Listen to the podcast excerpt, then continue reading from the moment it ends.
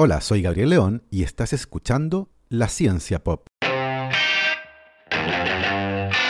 Un podcast sobre historias de ciencia. Hoy los invito a dar un paseo por la vida de un científico ruso, uno que estaba interesado por entender cómo funcionaba la digestión, pero que terminó por producir una revolución en el mundo de la psicología. Esa revolución inspiró a un psicólogo estadounidense que concibió y ejecutó uno de los experimentos más polémicos de la historia, experimento que revisaremos hoy en la ciencia pop. Y les recuerdo que si les gusta este proyecto y lo quieren apoyar, lo pueden hacer a través de mi página en Patreon. Para eso vayan a www.patreon.com slash pop y se pueden inscribir para hacer un aporte mensual a este podcast. Agradezco como siempre los aportes de Manuel Morales, Fernando Rode, la familia Helfman von de Sauer, Giuseppe Carufo, Nicolás Martínez, Felipe Mazanes, Nicolás Cabello, Sandra González, Sebastián Umaña, Diego Torres, Eugenio Grasset, Carolina Valle, Berurín Illeco, Cristóbal Moene, la familia Serpa Rebolledo, Juan Berlinger, Pablo y Milesita Villalobos, José Tanús, Ana María Alarcón, Rosario Calderón, Michael Cavalar, Pedro Castillo, Adrián Cataldo, Matute y Consu, Candelaria Pimentel, Florencia García, el EC Podcast, Keiichi Minamoto, José Luis Ulloa, Dania Sepúlveda, Alex Gutiérrez, Amanda Larraín, Cecilia Araya, Marcela Martínez, Mariela Barriga, Mauricio Silva, la familia Yuri Martínez, Bernardo Polak, Marian Negrón, Patricia Guzmán, Baltasar Domínguez, la familia Cuyenqueirolo, Alejandra Díaz, Gabriel Ugalde, Fernando Araya, Juan Salvador Gajardo, la familia de la Cruz Morales, José Manuel Viveros, Michelle Baró, Cristian Stumfol, Cristian Flores y Pilar Calderón.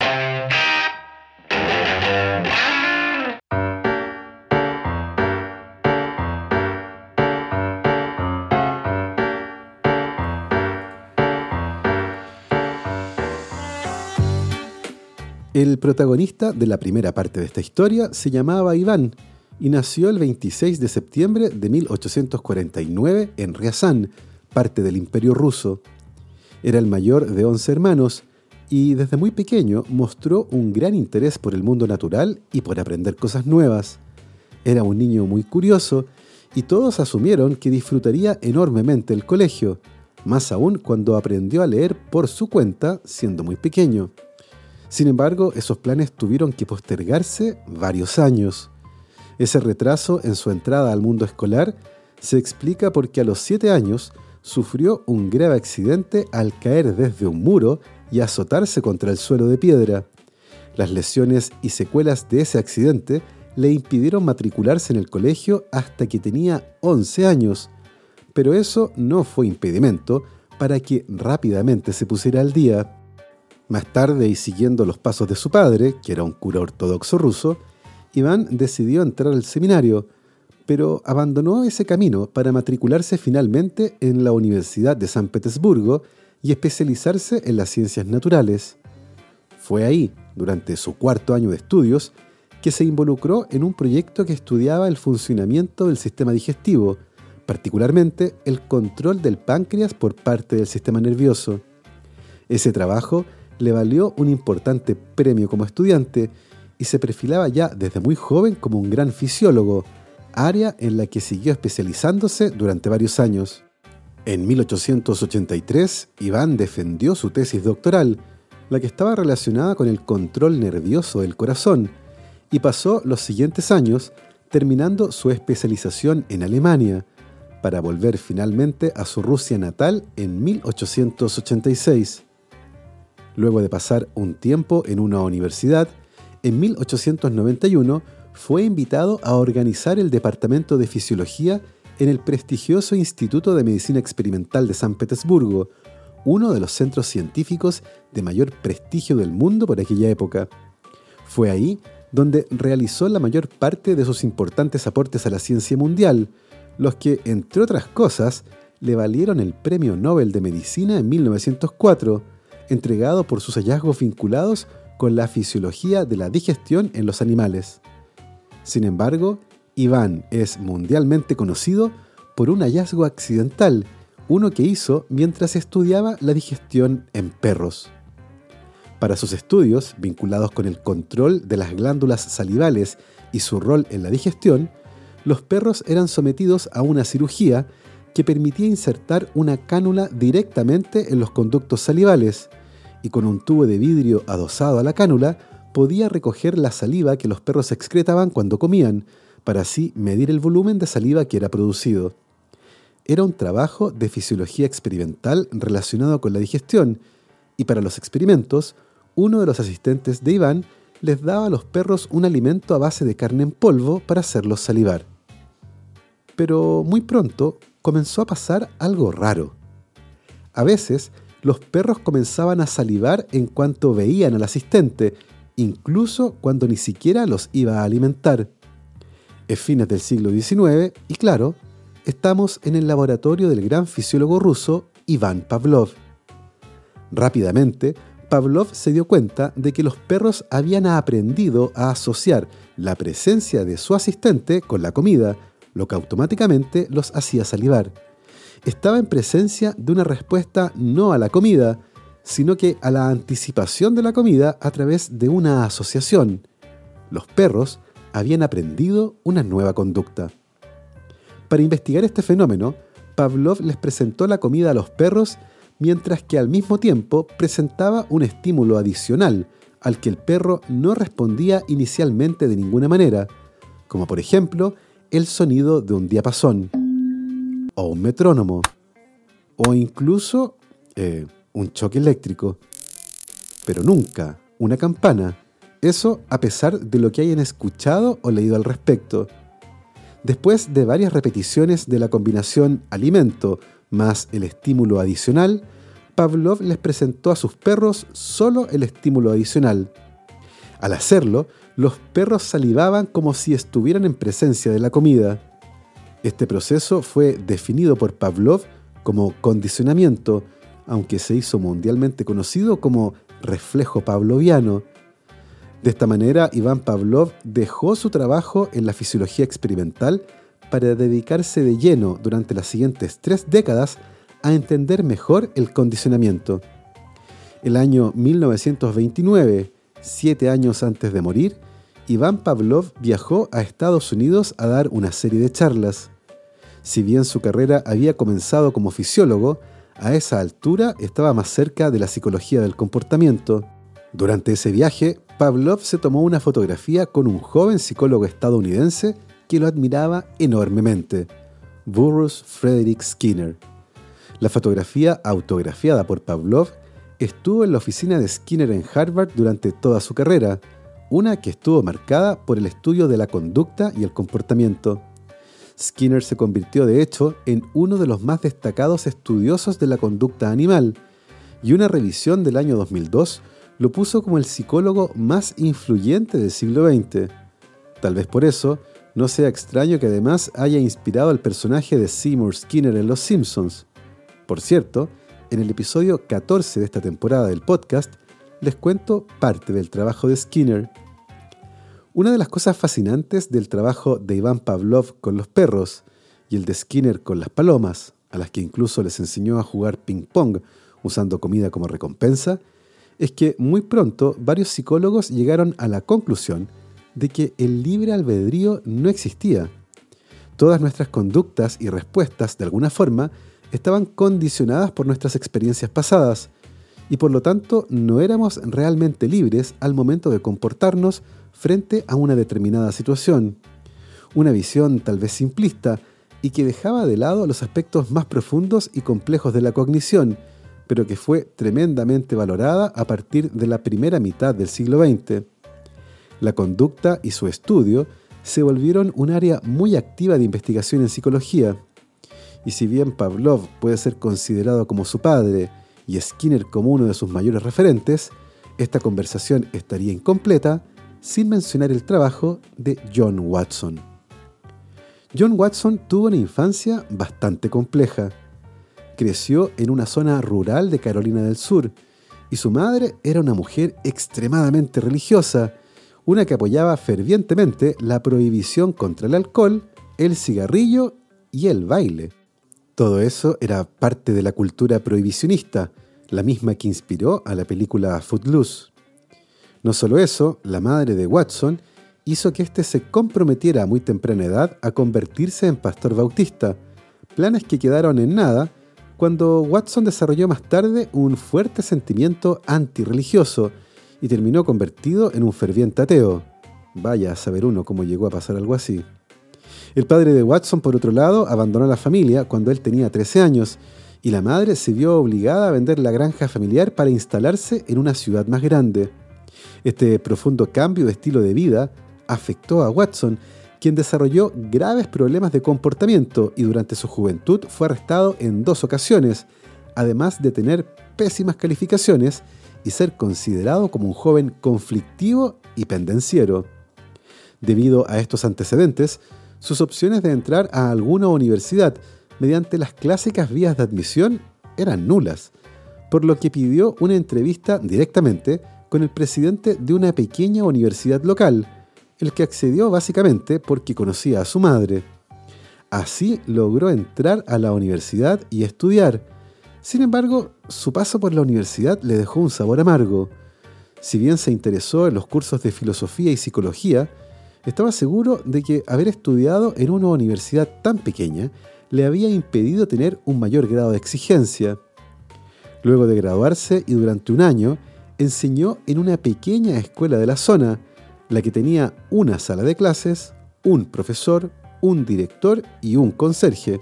Y claro, todos eran la misma persona, John Watson. Pasado ese año, decidió dar el gran salto y postuló a un posgrado en la Universidad de Chicago, una de las más prestigiosas de Estados Unidos. Su idea era especializarse en filosofía, pero al poco rato se dio cuenta que no lo entusiasmaba tanto. Como debía trabajar además para pagar sus estudios y estadía en Chicago, terminó a cargo de cuidar y alimentar a las ratas de un laboratorio de neurociencias, y fue en ese momento que se interesó por estudiar el aprendizaje en ratas. Y eso cambió su vida. Su tesis de doctorado consistió en estudiar cómo cambiaban las habilidades de navegación espacial en ratas, desde el momento en que nacían y hasta varias semanas después. Descubrió que alrededor de los 24 días de edad, las ratas experimentaban grandes cambios en su habilidad para recorrer de manera exitosa un laberinto. De la mano con eso, estudió el cerebro de esas mismas ratas y logró correlacionar el cambio en las habilidades de navegación espacial con cambios profundos en el cerebro, tanto en su tamaño como en su estructura. Todos estos hallazgos fueron realizados a inicios del siglo XX, en ausencia casi completa de literatura científica al respecto y sin los equipos adecuados. Watson desde pequeño había desarrollado una fobia a la oscuridad y tal vez los pasajes más oscuros de su vida como estudiante de posgrado le pasaron la cuenta. Así terminó teniendo un colapso mental y fue obligado a tomarse un tiempo fuera del laboratorio para que se recuperara. Luego de algunos meses volvió, terminó su tesis y la defendió en 1903. Ese mismo año se casó. Tenía 25 años y se había convertido en la persona más joven hasta ese momento en obtener el grado de doctor en la Universidad de Chicago. Entonces se puso a pensar en su futuro y decidió que una forma de atraer las miradas de las universidades a su trabajo y conseguir un puesto como profesor asistente era publicando su tesis como un libro, algo que le costó una pequeña fortuna. El libro efectivamente atrajo la atención de algunos medios especializados, pero la prensa lo tildó de asesino de ratas bebés, una publicidad que claramente no era la que él estaba buscando. Enfrentado a ese panorama, decidió aceptar una oferta para quedarse en la Universidad de Chicago, extendiendo su trabajo conductual con ratas y ampliándolo a perros, aves, pollos, peces, ranas y monos. Su trabajo esta vez no pasó desapercibido. En 1908, la Universidad Johns Hopkins le hizo una oferta que, como en la película, no pudo rechazar. La dirección del Departamento de Psicología, además, claro, de un gran sueldo. Watson lamentó profundamente dejar su laboratorio en Chicago, uno que levantó a pulso, y alguna vez comentó que si la Universidad de Chicago hubiese hecho algún esfuerzo por retenerlo, él feliz se habría quedado. En 1916, Watson comenzó a trabajar con niños pequeños estando en la Universidad Johns Hopkins, niños que son animales más complejos que los que había estudiado en Chicago. Una de las cosas que le sorprendió de su trabajo en esta etapa fue confirmar sus visiones acerca del comportamiento humano, que algunos de sus colegas consideraban como simplistas. Watson determinó que los niños pequeños mostraban tres clases de emociones, miedo, rabia y amor. Cada una de estas emociones podía ser detonada por acciones específicas. El miedo con ruidos fuertes, la rabia impidiendo el libre movimiento de los bebés y el amor a través de las caricias. Así, estímulos específicos eran seguidos de respuestas específicas y predecibles. Pero había algo raro. Watson se preguntó por qué estímulos que habitualmente producen temor en niños más grandes, como la oscuridad, el fuego o animales como serpientes y ranas, no producían una respuesta de miedo en los niños más pequeños, quienes habitualmente reaccionaban con curiosidad frente a estos estímulos. En ese momento, Watson miró su propia biografía y particularmente su fobia a la oscuridad, una que a veces lo hacía dormir con alguna luz encendida en su habitación, incluso siendo adulto. Esa fobia se había producido por un evento de su infancia, cuando una enfermera que lo cuidaba le dijo que el demonio andaba suelto y secuestrando niños en la oscuridad. Las fobias son aprendidas, concluyó, pero esa idea, de alguna forma, debía ser confirmada de manera experimental. Fue en ese momento que apareció el pequeño Albert. John Watson y su estudiante de doctorado Rosalie Rayner seleccionaron para su experimento a un bebé de 11 meses al que llamaron Albert. El bebé vivía en el hospital ya que era hijo de una de las nodrizas. Se trataba de un niño sano y alegre, el que a pesar de vivir en un entorno hospitalario no mostraba complicarse con esa situación. El pequeño Albert parecía tener pocos miedos y reaccionaba con gran curiosidad cuando se le presentaba una rata, un perro, un conejo, un mono e incluso el fuego. Sin embargo, sí se asustaba enormemente cuando una barra de metal era golpeada fuertemente por detrás de su cabeza, algo que claramente haría que cualquiera se asustara. Para probar sus ideas con respecto a las fobias y el condicionamiento, Watson y Rainer decidieron entonces generar un miedo condicionado a las ratas en el pequeño Albert. Para esto le mostraban una rata blanca, y tan pronto como Albert se acercaba a la rata, golpeaban fuertemente una barra de metal detrás de la cabeza del niño, asustándolo con el brutal sonido y haciendo que llorara. Después de solo siete ensayos en los que la rata era presentada junto con el sonido fuerte, el pequeño Albert comenzó a llorar y a alejarse asustadísimo una vez que veía a la rata, en ausencia de sonido. Así, Watson y Rainer habían conseguido generar un intenso miedo condicionado en un bebé de 11 meses. Cinco días más tarde, le mostraron al pequeño Albert una rata, un set de bloques de madera, un conejo, un perro de pelo corto y un montón de algodón.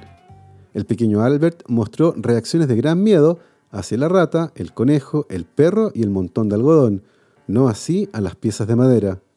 Watson y Rainer concluyeron que el miedo condicionado inicialmente con la rata se había generalizado a una variedad de objetos que eran peludos y blancos, objetos que de alguna manera eran similares a la rata blanca. Cinco días después, al pequeño Albert se le sometió a otra sesión de condicionamiento, utilizando esta vez un conejo y un perro junto con el sonido fuerte. Un mes después de esta última sesión de condicionamiento, se estudió al pequeño Albert y se descubrió que había desarrollado miedos adicionales a una máscara de Santa Claus y a un abrigo de piel blanco.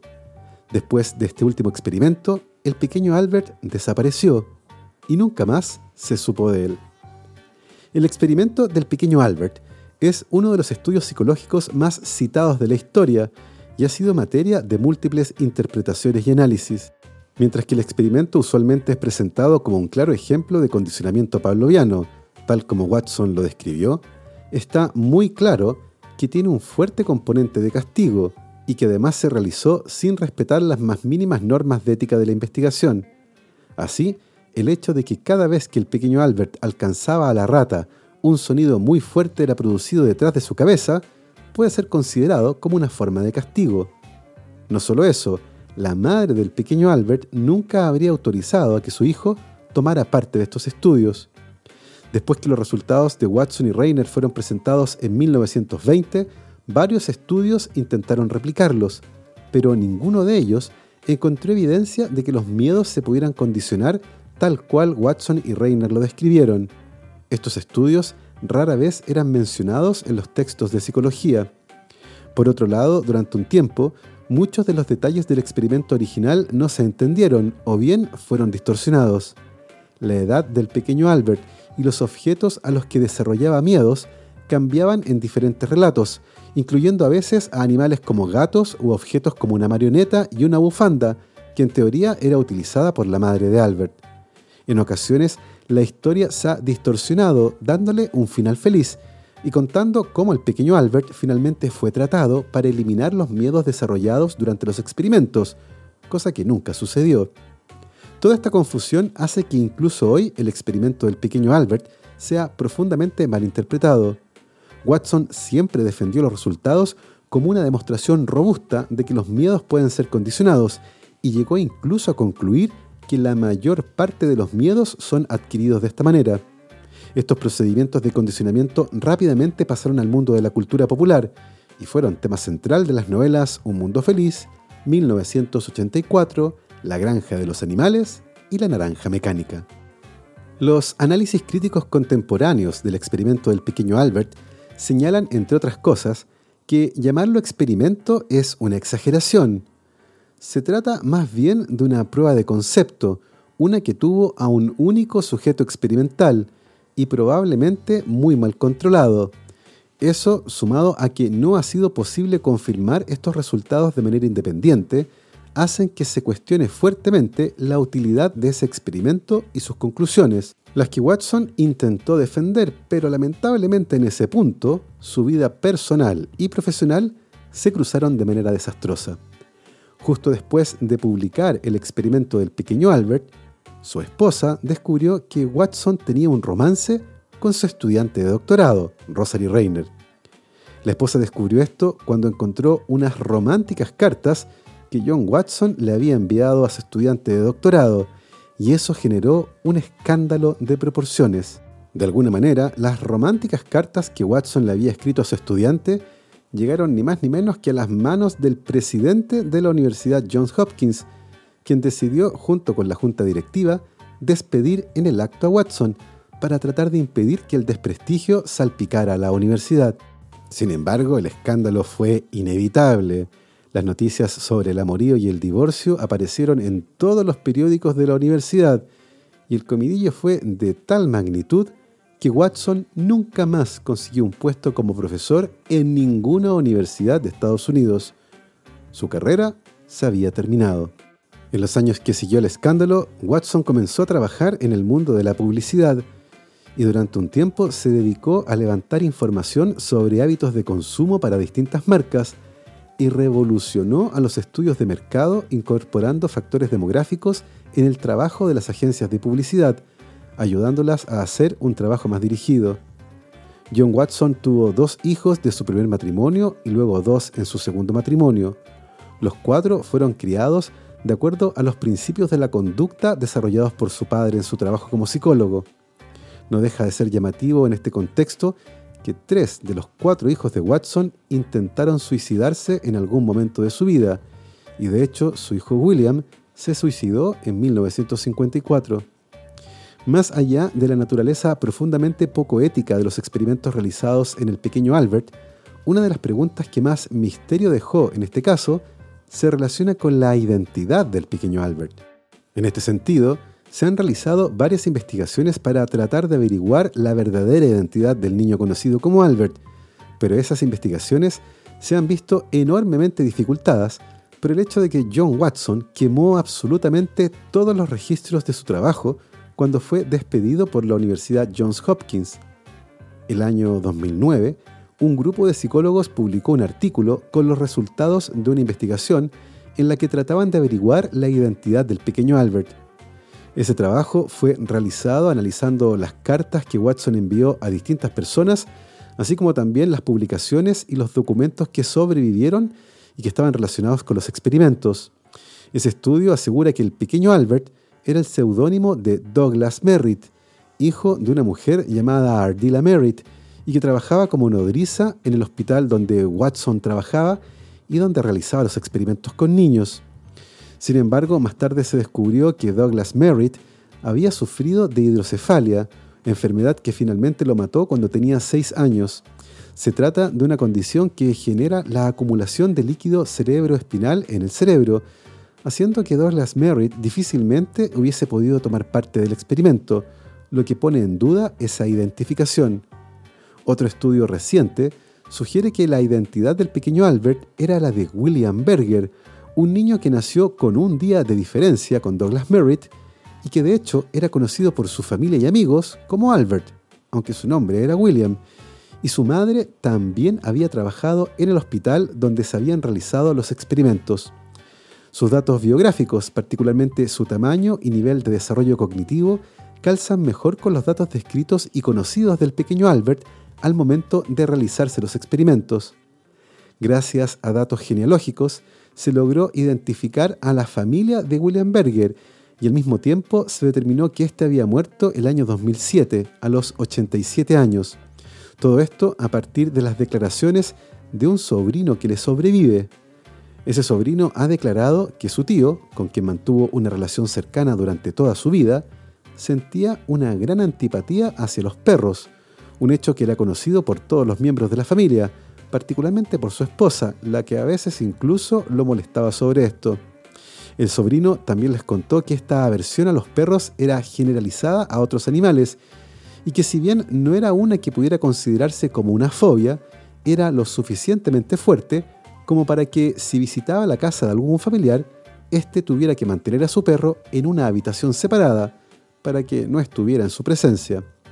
Sin embargo, además de este miedo o fobia que sentía por algunos tipos de animales, William Berger no habría manifestado ningún otro tipo de fobias, y los investigadores concluyen que si efectivamente William Berger fue el pequeño Albert, nunca conoció su rol en estos experimentos. Actualmente, la Asociación Americana de Psicología considera a este experimento como poco ético y hay leyes que existen actualmente y que protegen a las personas de este tipo de experimentación. Más allá de las críticas éticas al trabajo de Watson, existe muy poca evidencia que sugiera que los experimentos con el pequeño Albert hicieran que efectivamente desarrollara una fobia a las ratas o a otros animales, y muchos consideran el estudio como interesante pero imposible de interpretar. Rosalie Rayner, la segunda esposa de John Watson, murió en 1936. A esa altura, Watson trabajaba exclusivamente en publicidad y además se había ido a vivir a una zona rural de Connecticut, donde mantenía una granja con animales y un gran establo. Además, disfrutaba de un buen pasar gracias al dinero que ganó en la industria del avisaje. Watson pasó la mayor parte de la década de 1940 dedicándose exclusivamente a sus animales y a su jardín, y más tarde, en la década de 1950, recibió dos importantes reconocimientos de manos de sus colegas, incluyendo la Medalla de Oro de la Asociación Americana de Psicología, la APA, por sus contribuciones a esta área. John Watson murió en 1958 a los 80 años e incluso hoy su trabajo parece difícil de interpretar y analizar, debido a, como les contaba, que Watson destruyó parte importante de su trabajo académico, incluyendo la correspondencia y las notas, privando así a los historiadores de poder entender un poco mejor su trabajo vinculado con la conducta y con el mismo. Así terminamos este paseo que parte con los perros de Pavlov y que terminó con el pequeño Albert. Espero que lo hayan disfrutado.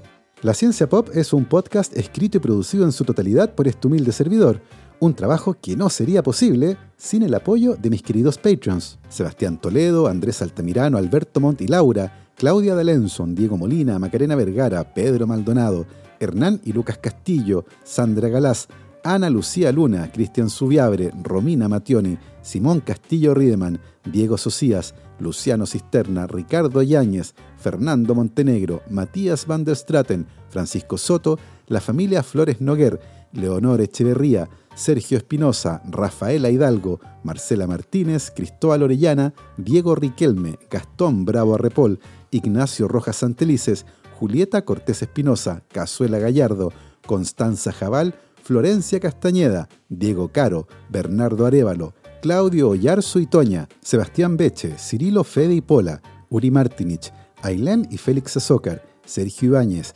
David Pelao Pérez, Claudia Torres, La Cervecería Intrínsecal, Alberto Pozo, Francisca Gutiérrez y Francisco, Robinson Esparza, José Vallejos y Aleosha Basáez. Nosotros, por supuesto, nos escuchamos la próxima semana. Que esté muy bien.